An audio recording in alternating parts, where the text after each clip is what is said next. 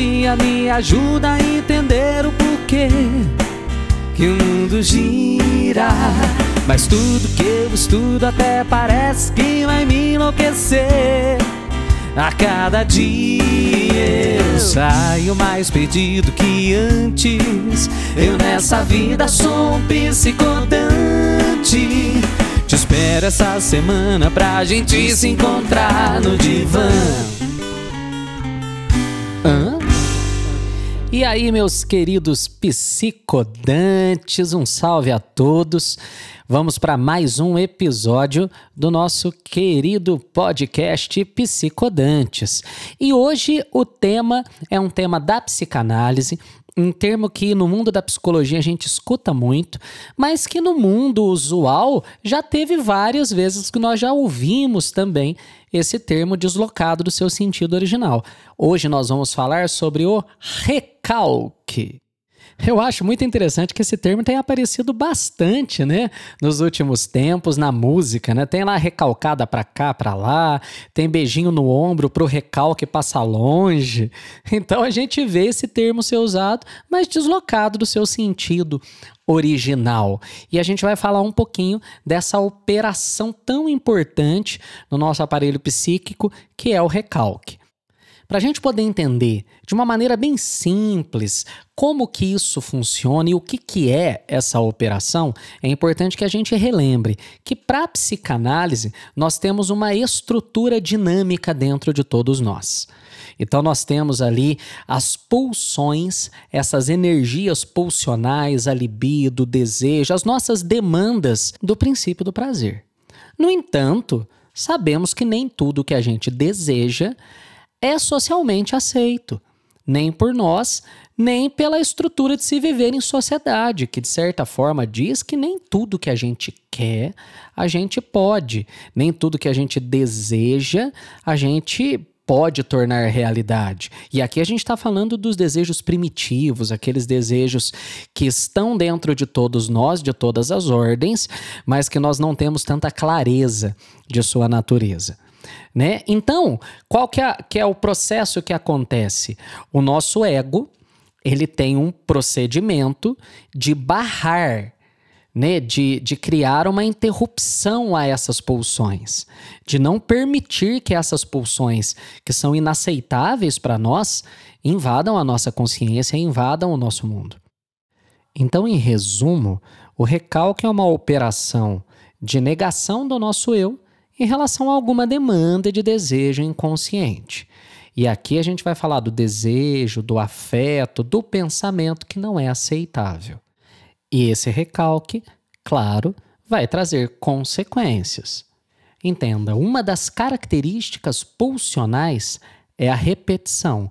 Enquanto a pulsão não encontra vazão, não encontra satisfação, ela vai continuar exercendo pressão sobre o ego, sobre o eu e quando a gente nega esse desejo, ele vai retornar de alguma forma. Também é chamado de retorno do recalcado. E esse retorno vai se dar através das formações do inconsciente, do esquecimento, do xiste, do ato falho, dos sonhos e, por fim, dos sintomas. Aqui é interessante a gente perceber que realmente através dessas formações a gente consegue muitos exemplos no cotidiano de como que nós temos esse tipo de efeito. Né? Uma coisa interessante, imagine alguém que tem uma, uma reunião bastante tensa no trabalho, para a qual ela se preparou muito, mas que ela tem medo daquilo, é uma reunião tensa, uma reunião cheia de complicações, e aí ela vai sair de casa, ao sair de casa, ela esquece lá um material muito importante para aquela reunião. Já atrasada, ela vai, entra no carro, né, começa a se dirigir para o trabalho, sabe que tem que chegar logo porque já perdeu um determinado tempo no esquecimento daquele material, e aí ela escolhe sem querer, ela escolhe o pior caminho, aquele que sempre está congestionado. Ao chegar à reunião, já atrasada, entra no espaço e não se contém, dá uma crise de riso, porque às vezes a gente ri de nervoso e a gente vê um, um exemplo muito simples aqui, mas um exemplo de xiste. Perceba, Desde o início, o inconsciente não quer nada que não gere prazer. A pulsão não quer nada que não possa se deslocar nesse gozar. Entenda que o gozar é destituído da questão sexual em si, mas da questão de, de alcançar prazer. Ele não quer aquela reunião que oferece risco a ele, mas é inaceitável que você não vá a uma reunião que é de sua responsabilidade. Claro que aqui eu estou criando um exemplo super simples, né? Super aqui quase que simbólico para que a gente perceba esse tipo de ação no nosso cotidiano. A ideia do recalque, ela também tem na sua estruturação a visão de que todo recalque vem de um recalque primordial, de um recalque inaugural, vamos dizer assim. E esse recalque, ele vai se dar na estruturação do sujeito, na constituição do sujeito, e ele é aquele que define essa operação de barrar esses conteúdos da nossa consciência, né? Não permitir que esses conteúdos inconscientes acessem o nosso consciente. Tem tudo a ver com a formação nossa, do nosso id, do nosso ego, do nosso superego. O Freud, inclusive, vai construir esse processo é, pensando no conceito do complexo de Édipo.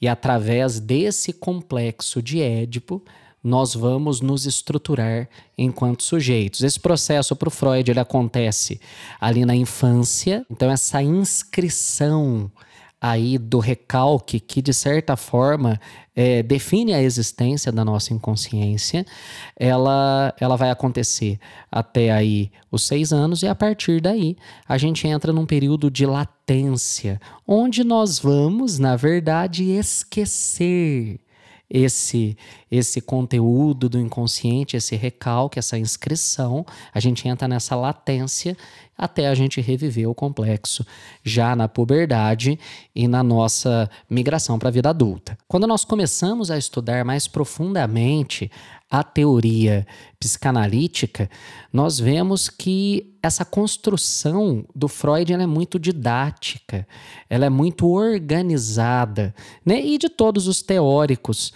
que a partir dele construíram também suas, suas visões psicanalíticas. A gente podia falar de Melanie Klein, por exemplo.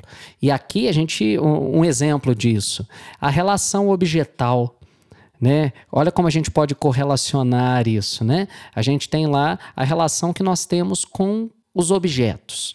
E esse objeto, o primeiro objeto de relação de todo bebê seria o seio né? O seio da mãe, aquele que supre todas as demandas da criança que quer mamar, que quer aquela experiência de afeto, aquela experiência ali de, de sanar suas demandas de prazer. E com esse seio ela vai ter uma relação muito interessante, porque o mesmo seio que amamenta, que traz esse afeto, que supre a demanda, quando ele é negado, ele também deixa de ser um seio bom e passa a ser um seio mau, porque ele nega aquela criança a saciar-se na hora que quer. Né? Toda criança a gente tem aquela questão que, num primeiro momento, é comum que ela tenha livre demanda, o livre acesso ao seio, e em algum momento esse seio começa a ser regrado pela mãe. E aí, olha só, a gente tem uma dupla relação com o mesmo seio. Né? A gente tem uma relação com entendendo, inclusive, que são dois seios, né? Um seio bom e um seio mau. E aí é incrível a relação que a Melanie Klein faz, dizendo que quando o bebê percebe que o seio bom, que sobre suas demandas, e o seio mau, que a priva né, de, de se saciar, é o mesmo seio, essa criança experimenta pela primeira vez a culpa porque aquela hostilidade que ela fez, aquelas pequenas mordidinhas e bater no seio, porque ela queria o mamar naquele momento e estava sendo ensinada que não era o momento, é, ela se sente culpada, porque esse mesmo seio que ela hostilizou é o seio que também traz afeto, que supre todas as demandas dessa criança. E aí a gente tem a origem da culpa e a psicanálise vai entender que todas as outras culpas têm relação com essa primeira inscrição de culpa. Então perceba que essa noção de repetição, ela é muito cara à psicanálise.